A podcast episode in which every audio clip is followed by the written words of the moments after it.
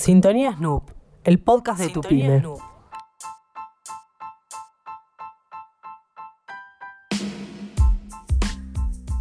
Con el fin de año llegan los resúmenes y los balances. Junto a Mario Becerra hacemos un recorrido por todos los consejos y herramientas que ayudaron a tantas pymes en su transformación digital. Quédate y escucha todos los consejos. Si bien son años turbulentos, para la tecnología fue un año fabuloso, te diría, porque bueno, la pandemia desde el año pasado requirió de, que muchas empresas tuvieran que acelerar proyectos, tiempos y ayornarse a la nueva realidad. Y obviamente que la tecnología es una herramienta eh, necesaria, sobre todo para estos momentos de estar a la distancia, de estar eh, separados, de no tener eh, que estar ya en la oficina para todos los trabajos, como se hacía allá por el 2019, ¿no? Hace un montón de años, ¿no? Y a lo largo del año hablamos de distintas herramientas que me parecía bueno recordar un poquito, pasar así como unas pinceladas por cada uno de los temas que fuimos tocando, que son herramientas, hoy te diría casi básicas que necesita una pyme para ser competitiva y para hacer que su negocio esté a la altura de las circunstancias, precisamente a lo que nos llevó la pandemia y a lo que nos dejó la pandemia, porque además de tener del aislamiento que sufrimos eh, en mayor medida en algún momento, esto provocó también que el usuario o el comprador o el cliente adquiriera nuevos hábitos. Hoy es eh, algo que ese hábito, volverlo para atrás, la comodidad de recibir cosas en tu casa, de comprar, de sacar un turno vía online, de ya no tener que hacer llamadas eternas, autoservirte en un banco, todas esas cosas fueron haciendo que el usuario en todos los niveles, no solo la gente joven, sino la gente mayor, ahí con un poco más de dificultad, pero todos se fueron ayornando y a salir de ese mundo offline y tener ahora de pasar ese mundo online, quedamos ahora como un, momento híbrido, ¿no? Donde hay ciertas cosas que las podemos hacer vía online, que aceleramos el trámite, digamos, o el proceso, o lo que estemos haciendo con la compra, y después terminamos en una parte física que es ir a retirar el producto, ir a probarte una prenda y terminar cambiándola en el local, pero ya toda la experiencia previa que hacías mirar, el, por ejemplo, un vestidor donde estaban todas las prendas colgadas. Hoy lo haces mirando el catálogo y ya tomando una decisión previa antes de ir al local. Entonces, dentro de ese mundo híbrido, que por ejemplo puede ser la parte de compras, está también toda la parte administrativa de una compañía. Por eso hablamos de los bots. En un momento te aceleran, digamos, ese trato con el usuario y te permiten tener un acortamiento de los tiempos en cuanto a resolver una consulta, una duda, un problema, donde tenga que intervenir un humano en el momento que sea requerido.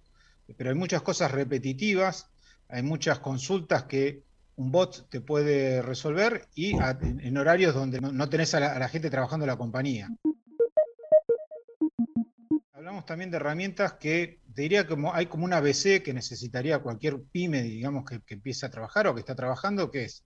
tener un sistema, un CRM, un sistema donde vos tengas la información de tus clientes, donde tengas los gustos de tus clientes, las compras que te realizaron, los problemas que tuviste con ese cliente y las soluciones que encontraste para esos problemas. Hoy es fundamental tener un sistema de gestión, el nombre es el ERP, digamos, sistema de gestión de una compañía, que te permita hacer ágil la facturación, la cobranza, cómo llevo mis cuentas con el banco, eh, cómo está la cuenta corriente con mis clientes, toda esa información te permite agilizar la tarea diaria, eso te da un sistema de gestión. Y también como tercera pata sería de, un triángulo de herramientas, la parte de marketing digital, de tener presencias en las redes, de poder darse a conocer, de tratar de entender a qué público queremos llegar y poder direccionar hacia allí las acciones de marketing con herramientas como Google Ads o también como Facebook Ads o como Instagram Ads que te permiten promocionar tu producto, darte a conocer y tratar de llegar a tu público objetivo. Ahora, de esas herramientas hay muchas en el mercado. Creo que como consejo general que fuimos hablando durante todo el año, es importante que la pyme en principio pueda clarificar su proceso. Más allá de, la manera que lo esté haciendo hoy, se utiliza muchas planillas Excel, lo, anota en un cuaderno, todo eso tiene que ver con un proceso y estas herramientas después hay que buscar la que más se adecue a su proceso. Pero por otra parte, si una pyme está arrancando y no tiene muy definido cuál es su proceso, Hoy ya todas esas herramientas tienen un mejor uso, tiene caso de uso, digamos, con las mejores prácticas del mercado y que te permiten no tener que reinventar la rueda. Por ejemplo, un proceso de compras ya está formalizado ¿eh? desde una orden de compra, de tener autorizadores dentro de la empresa, quienes los autorizan, todo eso ya son, te diría, casi procesos estándar que muchas de las herramientas que ya están en el mercado las traen autos de box y vos te podés subir a ese modelo de, de trabajar. Y eso, primero, te ahorra muchísimos costos en las implementaciones porque prácticamente terminás haciendo un deploy de la instalación y salís andando en pocos días y entonces eso te permite ahorrar costos en la instalación.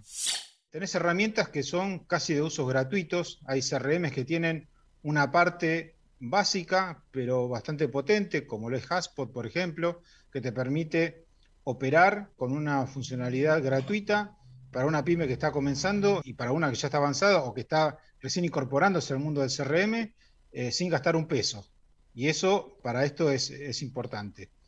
Lo mismo que los sistemas de gestión. Hay varios que ya están en la nube y te permiten por ahí, te limitan a 100 facturas mensuales, pero ya tenés una base para poder funcionar y, subirte una herramienta eh, que te administre la, compañía.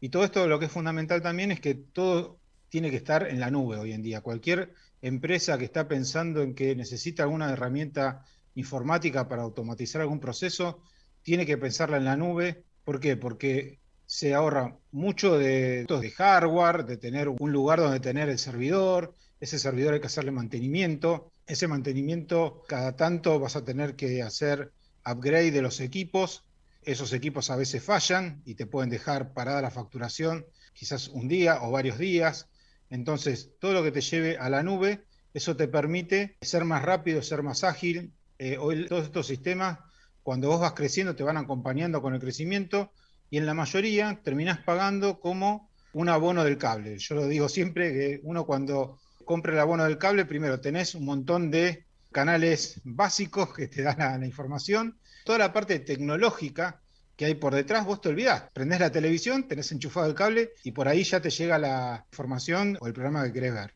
Eso mismo pasa con un producto para la empresa. Lo tenés en la nube, lo contratás, pagás por usuario, por mes, Obviamente que todos estos planes, como si vos pagás todo el año, vas a pagar un poco más barato y cuando necesitas agregar algún usuario más, solamente pagás esa partecita más. Y a su vez, si tenés que dar de baja algún usuario, el proceso es el inverso, vas a pagar un poco menos.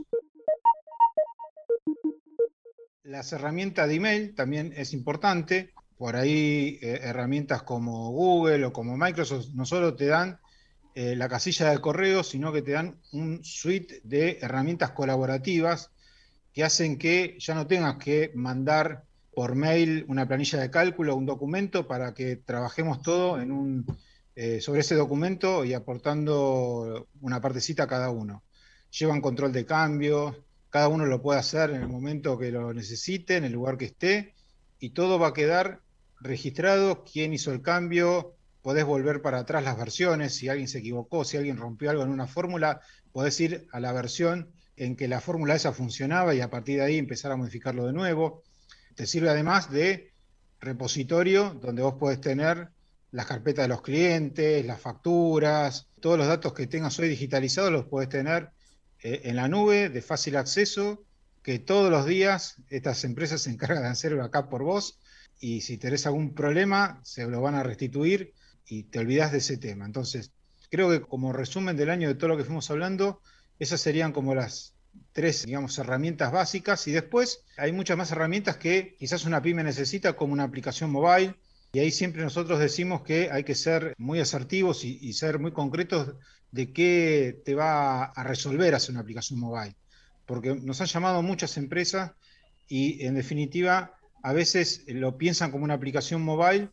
sin pensar en el, costo que eso implica y que nosotros se lo transmitimos, construir una, hacer un desarrollo a medida es costoso, hay que mantenerlo,